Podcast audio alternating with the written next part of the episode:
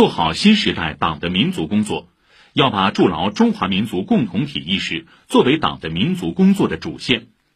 连日来，习近平总书记在中央民族工作会议上的重要讲话，引发社会各界热烈反响。